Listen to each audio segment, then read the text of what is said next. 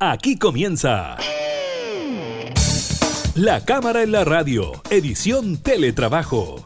Una revisión de la agenda legislativa de las diputadas y diputados, con la conducción de la periodista Gabriela Núñez. Información, música y actualidad en La Cámara en la Radio, edición Teletrabajo, por Radio Cámara de Diputadas y Diputados de Chile.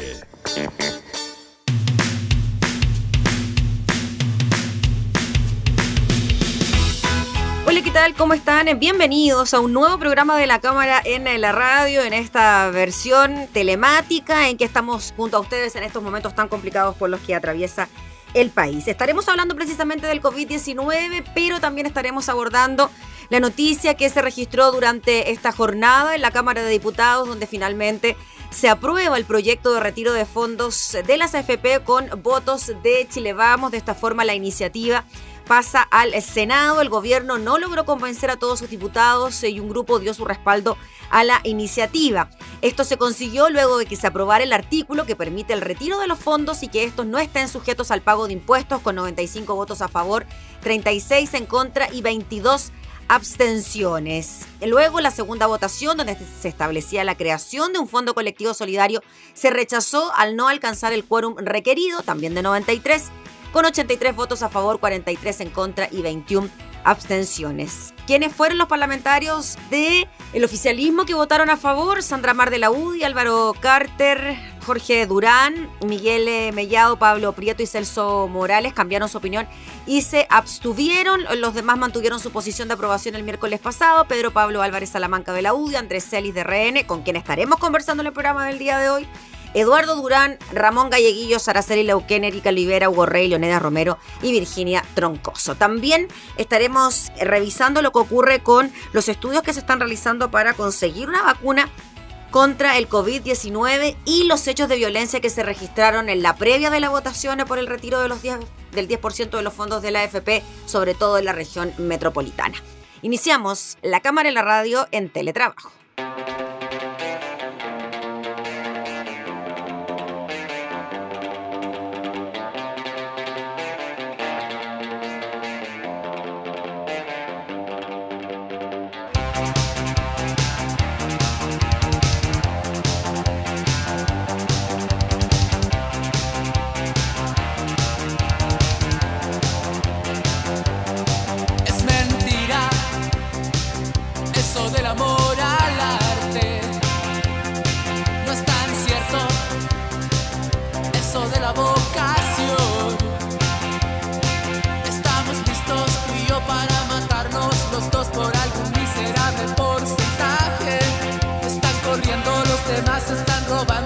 posible y nunca con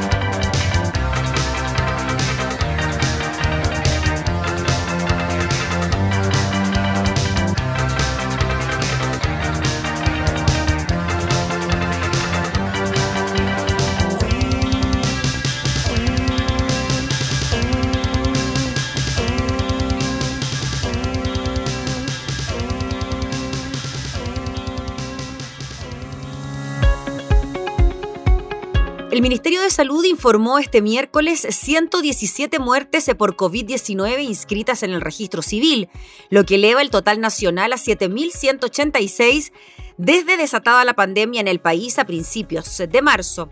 Además, reportó 1.712 casos nuevos en las últimas 24 horas, de los cuales 1.400 fueron sintomáticos, 186 asintomáticos, 126 no fueron notificados de su PCR positivo al MinSal.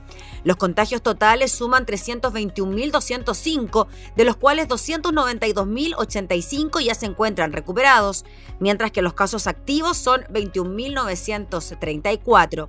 El coronavirus ataca a toda la población y para responder a este desafío necesitamos unidad más que nunca responder como hermanos a esta gran responsabilidad que nos convoca a todos, dijo el ministro Enrique París, quien condenó la violencia y los desórdenes de anoche en medio de la pandemia, calificándolos de inmorales, pues en la situación actual agravan los problemas de salud y favorece la diseminación del virus. A su juicio, estos debilitan la capacidad de respuesta de la sociedad, aumentan el desafío de combatir la pandemia, los que producen desórdenes públicos, afectan la estrategia actual de salud, no cumplen la norma sanitaria, salen de noche, atentan contra su propia salud y la de toda la población y sus familiares. Afirmó también que las cifras del coronavirus en el país permiten asegurar que seguimos avanzando lentamente y recalcó que la Organización Mundial de la Salud destacó el trabajo de Chile en el combate del SARS-CoV-2.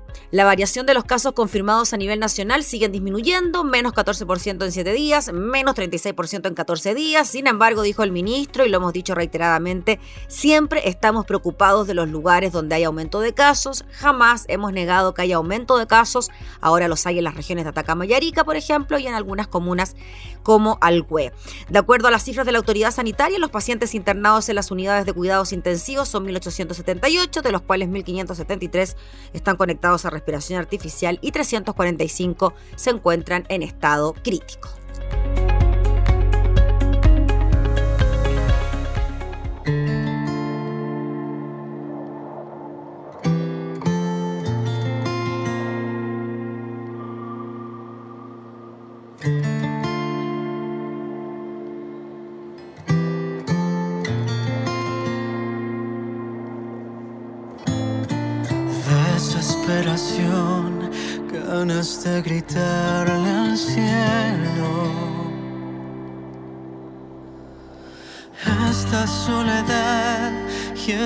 Encierro se hace eterno.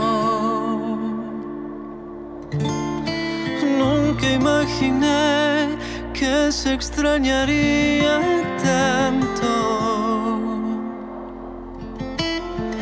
Todo se derrumba si debemos de estar separados. se ve la luz, día a día y más desierto. Tanta oscuridad, esto debe de ser un mal sueño. Quiero despertar y ver que todo ha pasado abrazar, vivir y volver al mundo que soñamos. Quiero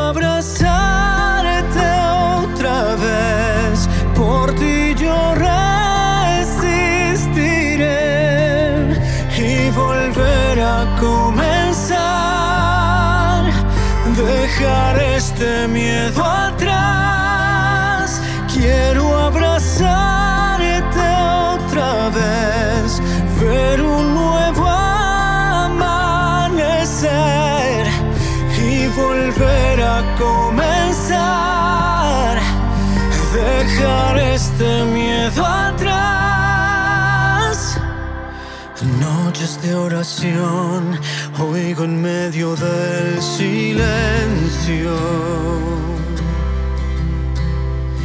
días sin dormir y un mañana tan incierto. El mundo de rodillas cae sin hallar una respuesta. Aguanta y respira, pronto encontraremos la salida. Quiero abrazarte otra vez yo resistiré y volver a comenzar, dejar este miedo atrás.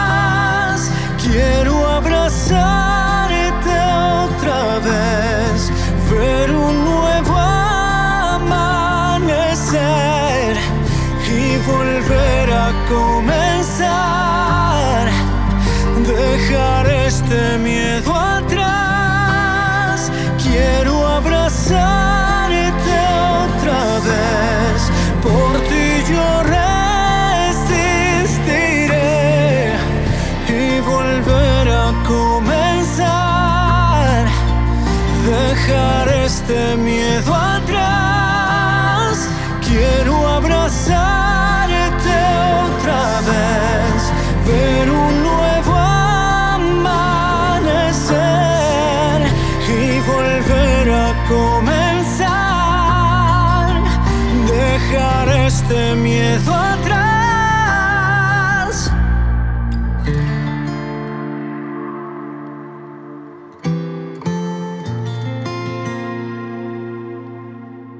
cámara en la radio.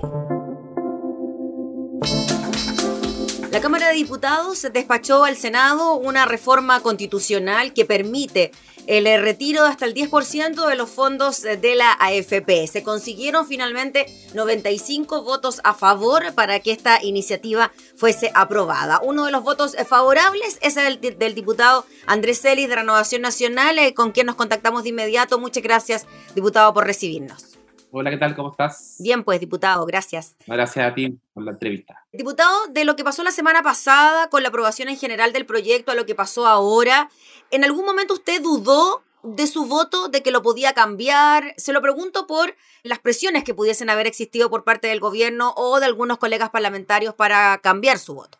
A ver, yo más que dudar, tenía la esperanza de que se enviara un proyecto eh, en cuanto a que obligara a la AFP a dar la opción, o más que la opción, eh, a que eh, tuviese la oportunidad el cotizante a poder sacar un porcentaje de sus fondos. ¿Por qué digo esto? Porque en el proyecto de ley que se está viendo hoy día, del cambio de sistema de pensiones, que es el sistema mixto que, que patrocina el gobierno, eh, se ha discutido la opción que en casos extremos, como enfermedades terminales, el remate de una casa, la enfermedad de un hijo, una hija, etcétera, eh, el cotizante o la cotizante pueda sacar una, parte de lo que tiene en su AFP, en su, en su, en su cuenta. Y como el gobierno tenía ese espíritu, esa intención, yo tenía la remota esperanza que a lo mejor el gobierno con su urgencia enviara un proyecto de ley con discusión inmediata y le dijera a la gente, ¿sabe qué más? Usted puede hacerlo eh, en casos de urgencia debidamente calificado, eh, en épocas de excepción o en estados de excepción, más allá que sea en época de pandemia. Eh, y también tenía la esperanza que pudiese a la vez mandar un proyecto donde la FP asumiera las pérdidas, como era antes. pero no me imaginé nunca que iba más o menos a repetir lo que había antes que claro, son 500 mil pesos a los que ganan entre 500, un millón y medio, entrega directa, pero es una entrega directa igual un poco engorrosa porque tiene que ser una disminución considerable eh, de su ingreso, que es considerable. Eh, después eh, de los que ganaban más de un millón y medio, va disminuyendo progresivamente. Y después está el tema del, del, famoso CAE, que son los últimos, creo que, seis meses de atraso. Después está el tema del subsidio, que yo lo valoro, por cierto, pero todo tiene que tener una serie de requisitos que hacen que el aparataje estatal sea súper lento. Y el tener tu fondo, eh, eh, que es la última opción que uno quisiera hacer, porque es lógico, es lógico que lo último que tú quieres es romper tu chanchito para sacar la plata que tú tienes ahorrada pero estamos hablando de un caso extremo, estamos hablando de una pandemia que aquella persona que está internada eh, gasta entre 2 a 2 a 18 millones de pesos, eh, que en recuperarse se demora entre 12 a 18 meses. Eh, aparte, digamos, de todo lo que implica las deudas pues, del, crédito, del crédito hipotecario, del arriendo, y en eso el gobierno no, no estaba llegando. Y la gente el sentimiento era que quería tener la opción, porque esto es una opción, no es una obligación, de tener la oportunidad de poder recurrir a su eh, AFP y si ven que la ayuda del gobierno es lo suficientemente eh, como para poder eh, no recurrir a la AFP, no lo va a hacer y sí va a ir a la ayuda que propone el gobierno, pero hoy día es insuficiente porque no cubre con todas las necesidades que la gente hoy día necesita o requiere. Y, y ojo, ah, y esto es una cuestión de desde Acción Republicana hasta el Frente Amplio. Si yo leía mi WhatsApp, por supuesto que no había nombre, pero me escribía una persona de la Municipalidad de Viña eh, que es absolutamente UDI y me pedía por favor, vota a favor, por favor, vota a favor. Ah, había una persona de militancia UDI, como gente de Renovación Nacional, por favor, vota a favor o, y gente, o gente que, es de la nueva mayoría que me decía, lo felicito por su coherencia, por su valentía. Entonces, esto es una cuestión súper transversal, esto no, no es una cuestión ideológica para nada. En la misma línea, le quería preguntar que, ¿qué le parecía la comillas presión que puede haber ejercido la ciudadanía frente a este tema. Se lo representó en distintas formas. Los cacerolazos de anoche, bueno, hubo hechos de violencia, pero los cacerolazos de anoche, el mismo hecho de que hubiese tanta intención de mirar y seguir las sesiones de sala, lo que ocurre también en las redes sociales, trending topic todos los días, esto. ¿Qué le parece que la ciudadanía de alguna manera haya estado empoderada y que pueda haber ejercido algún tipo de presión en los parlamentarios a la hora de votar? Yo no sé si en los que votaron a favor, y me refiero a los de centro derecha o derecha, haya influido mucho, porque se repitieron más o menos los, mismos votos, eh, salvo uno, dos, tres, no sé. Em, pero, ¿sabes lo que pasa? Que es, cuestión de, de, estar en la calle, es cuestión de, de, salir, de, conversar con la gente, de leer tu WhatsApp, de contestar los llamados. Eh, o sea, es, una cuestión de realismo. Eh, el, no, el no darse cuenta de lo que está pasando hoy día y el de no dar eh, otras opciones es negarse a una realidad que es evidente. Entonces, me parecía que era inhumano y absolutamente eh, negarse a la realidad social, lo que hoy día está ocurriendo. Y claro, el que tiene menos fondo, obviamente que tiene garantizado un millón, por así decirlo, porque se va a quedar un fondo especial. Eh, pero claro, el que tiene más le va a llegar un monto eh, eh, que puede ser considerable. Por ejemplo, una persona que tiene 100 millones va a poder sacar 10. Pero esa persona que tiene 100 millones, a lo mejor con esos 10 va a poder salvar su negocio y con eso va a poder mantener a la gente que viene contratada y con eso esa gente va a mantener a su familia. Entonces, es toda una cadena. Y eso fue a lo que usted apeló en su discurso, yo lo escuché, y usted apeló a la libertad de las personas a la hora de poder decidir. Quizás se le quita algún tipo de importancia, trascendencia o responsabilidad a las personas a la hora de pensar que no pueden tomar una buena decisión en cuanto a su presente, a su actual situación y a lo que se puede venir en un futuro. O sea, y pensar que toda la gente eh, no tiene la capacidad como para discernir en qué va a poder eh, destinar su fondo en una época en que están, están, estamos todos pasándolo mal. En todo sentido, es, tener una, una, apreciación demasiado negativa o demasiado eh, pesimista de la forma en que vive, piensa un ser humano.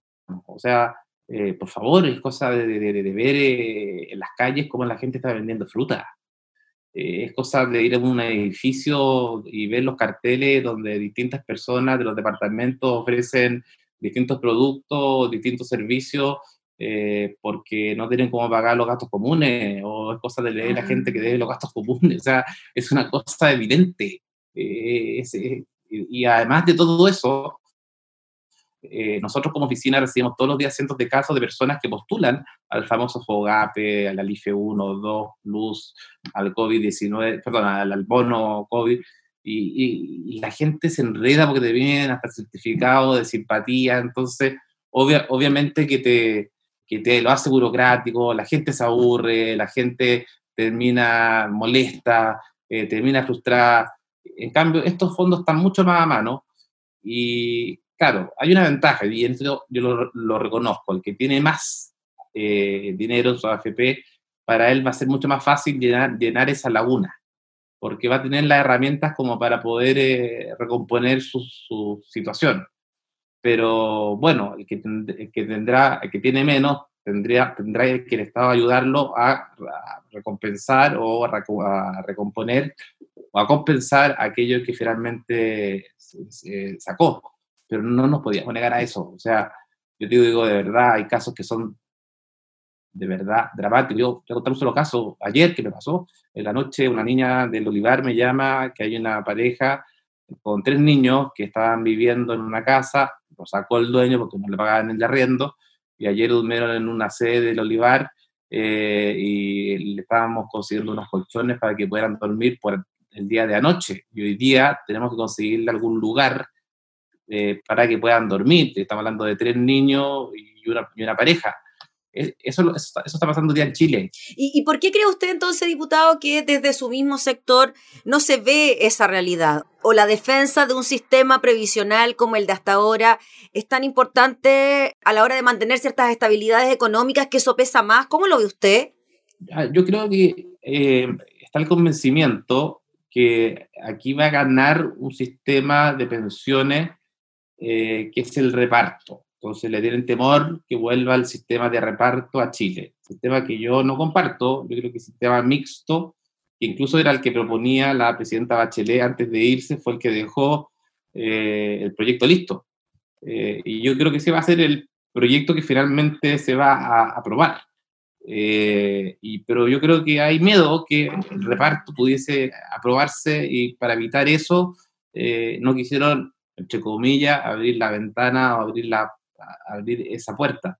Pero yo no puedo por presunciones o por pensar que pudiese suceder aquello, eh, cerrarle la puerta o cerrarle la ventana a una realidad social que, como te digo, está ocurriendo todos los días. la gente está pasando hambre, la gente está pasando frío, la gente no tiene cómo comprar remedios, eh, o sea, la gente no, no, está pagando los arriendos, están echando a las 15, está durmiendo en las calles, eh, la gente ya no tiene trabajo, hay gente que está echando a las nanas y no les mantiene el sueldo, no les paga un peso, y esa es la realidad de Chile. Entonces, teníamos que darle alguna otra salida.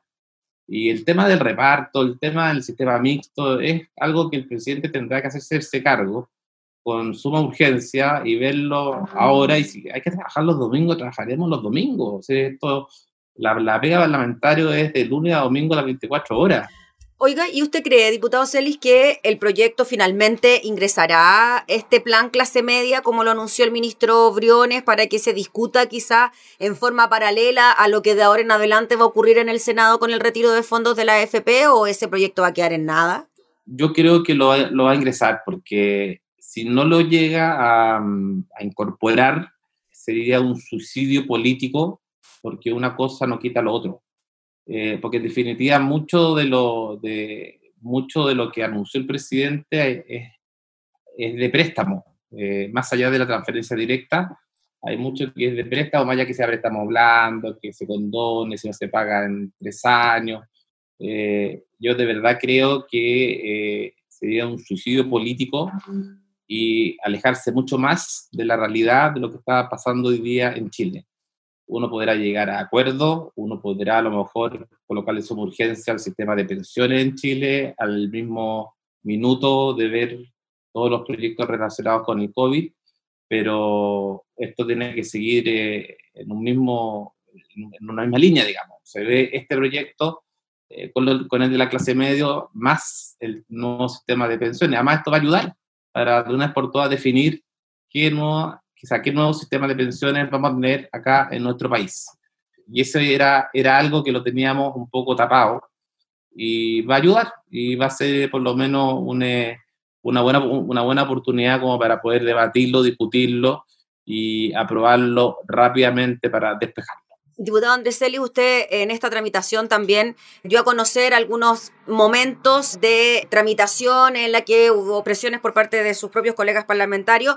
Uno de ellos, el diputado Diego Chalper, o el diputado Diego Chalper anunció una querella que se iba a querellar por lo que usted había dicho. ¿Qué le parece eso? ¿Cómo fue eso? ¿A usted lo llamaron? ¿Llamaron a otra parlamentaria? No, a ver... Eh, si no, se puede sincerar. A mí, a mí un ministro en particular quiso hablar conmigo a través de un asesor, eh, reunión que no se concretó eh, yo no quise generalmente juntarme porque al oír el mensaje presidencial tomé la, la, decisión inmediata de cómo votar, así que para quién le iba a hacer perder el tiempo.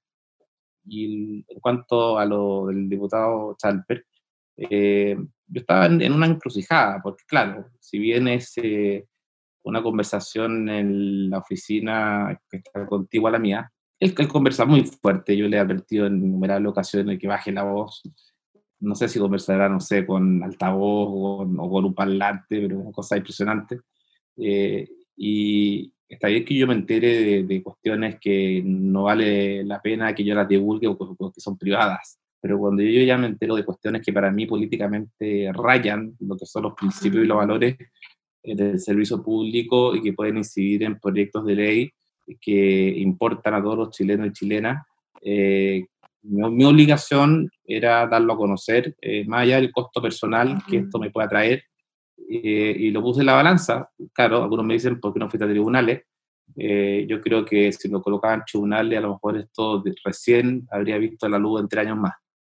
en cambio, haciéndolo directamente y responsablemente, porque él reconoció que él habló con estas dos personas, o sea, a lo menos eh, lo, que, lo que yo señalé coincide con las dos personas que habló. Incluso coincide con, en parte con lo que habló. En lo que no coincide es que él nunca dice que prometió. Eh, bueno, yo iré al, Ministerio Público y daré la versión mía y al minuto en que él hablaba con la diputada Leuquén, yo eh, whatsappeaba con ella. Y la diputada Leuquén me decía, ¿cómo sabes todo lo que yo converso con él? Entonces, eso está en WhatsApp. O sea, usted tiene pruebas de alguna manera como para defenderse y para acreditar que eso fue así. Absolutamente, y hago, y, esto se trata de estar escuchando, se trata de que tú estés conversando con, como si yo estuviera conversando contigo y yo escuchara una música a un nivel, qué sé yo, que, que fuera insoportable, tener la concentración de poder hablar contigo porque escucho toda la música completa con la letra a tal nivel que eh, lo oigo en forma clara. Entonces, y era además una conversación donde ofrecía, ofrecía cosas a cambio del voto. Entonces me pareció grave, me pareció grave y yo creo que en política hay que por lo menos inculcar principios, valores, porque si no, eh, la población o la ciudadanía nos va a odiar más que nos odia, tanto al nivel o más que la AFP, y alguien tiene que colocar el pecho a la bala. Y claro, como hay gente que me aplaude, habrá gente que me odia, y estoy dispuesto a pagar el costo.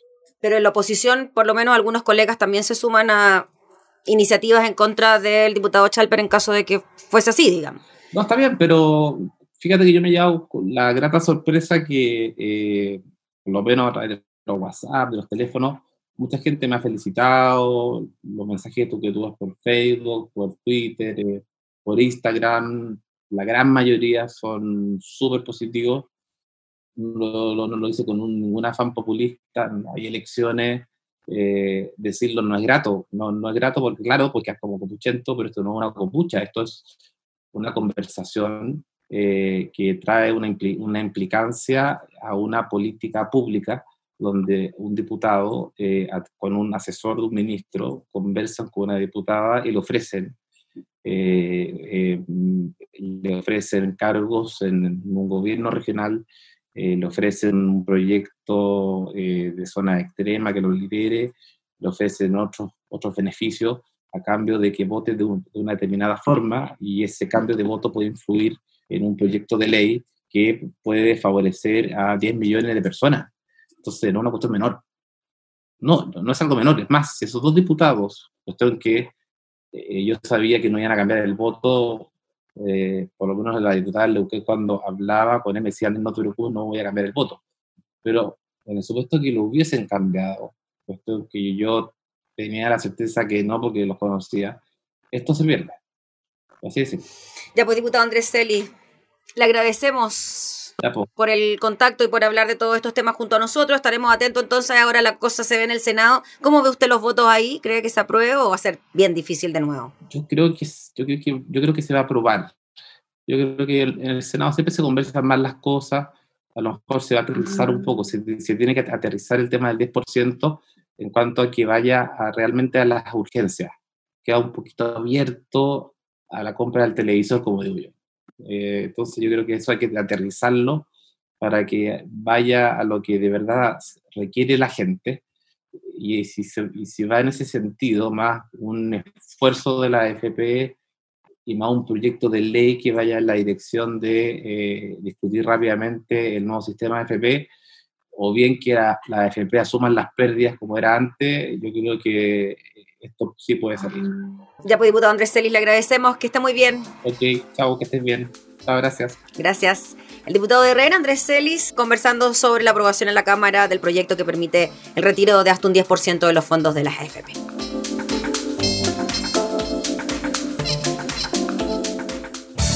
Estás escuchando La Cámara en la Radio, edición Teletrabajo, con la conducción de la periodista Gabriela Núñez.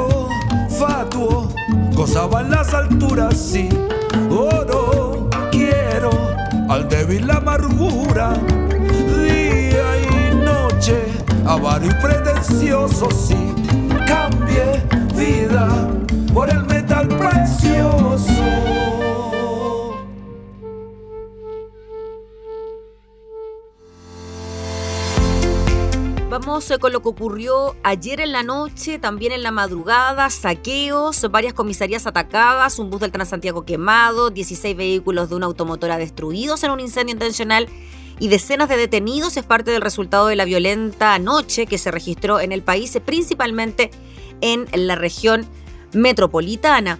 Las manifestaciones se iniciaron con un cacerolazo convocado a las 21 horas en demanda de la aprobación en el Congreso del retiro de fondos de las AFP y rápidamente derivó en incidentes con barricadas en diversas comunas a pesar del toque de queda. Ante ello, Carabineros informó que entre las 18 horas de ayer y la madrugada de este miércoles ocurrieron 60 delitos, entre estos 28 barricadas, 13 saqueos, de los cuales 6 afectaron a supermercados en Cerro Navia, Conchalí, Estación Central, Maipú, Quilicura y Estación Central tres servicentros y cuatro a otro tipo de comercios. Se cuentan además ataques a pedradas a comisarías de carabineros en Huechuraba, Maipú, Cerro Navia, Pudahuel, La Pintana y Peñalolén. Además, según consigna el portal de MOL, un bus del Transantiago fue quemado por desconocidos en medio de incidentes con barricadas en la comuna de Recoleta, en Avenida Zapadores, mientras que en San Felipe también hubo un atentado incendiario a un bus de la locomoción colectiva. El hecho más grave se registró en una automotora ubicada en 5 de abril con aeropuerto en estación central, donde desconocidos provocaron un incendio que destruyó 16 vehículos. En el lugar trabajaron 12 compañías de bomberos. En total, Carabineros detuvo a 61 personas, 54 en la región metropolitana y 7 en regiones. Del total de aprendidos, 34 fueron por robos en la capital. La policía uniformada dio cuenta además que durante la jornada no hubo civiles ni carabineros lesionados.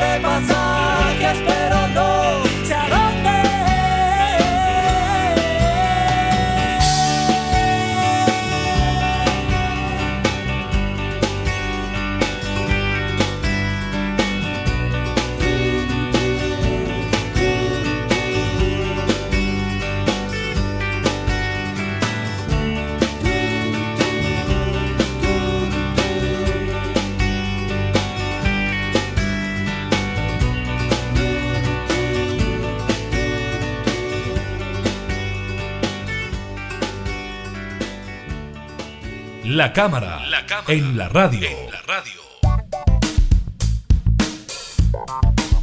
Durante esta semana podrían anunciarse noticias positivas sobre los ensayos iniciales de la vacuna experimental contra la enfermedad del COVID-19 que desarrolla la Universidad de Oxford con AstraZeneca, según dijo el editor político de ITV, Robert Petson, que basó su información en fuentes no identificadas.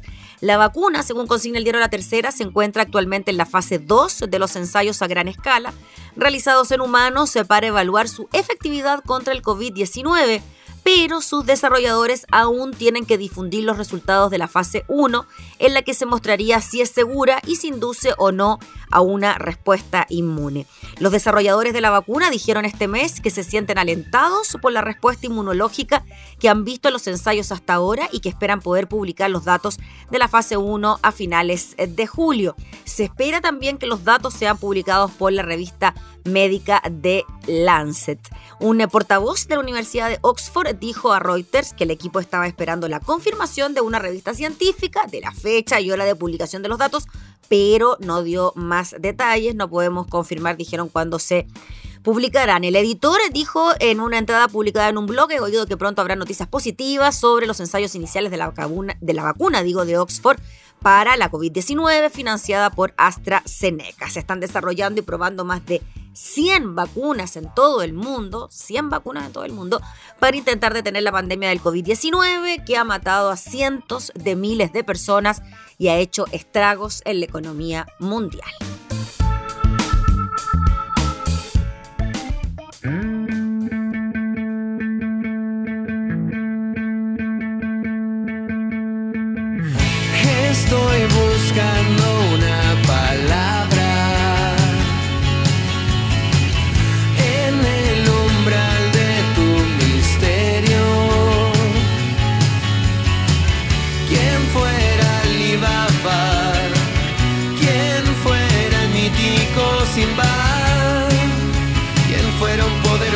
Sortilegio? ¿Quién fuera encantador?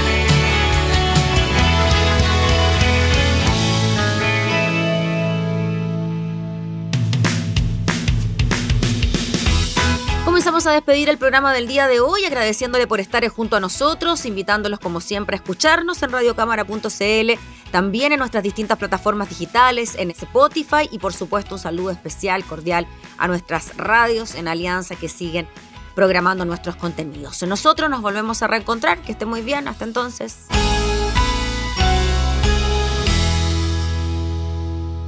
Hemos presentado La Cámara en la Radio, edición Teletrabajo.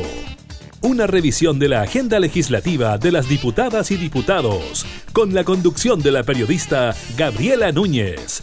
Información, música y actualidad en La Cámara en la Radio, edición Teletrabajo, en Radio Cámara de Diputadas y Diputados de Chile. Hoy más que nunca, acercando las leyes.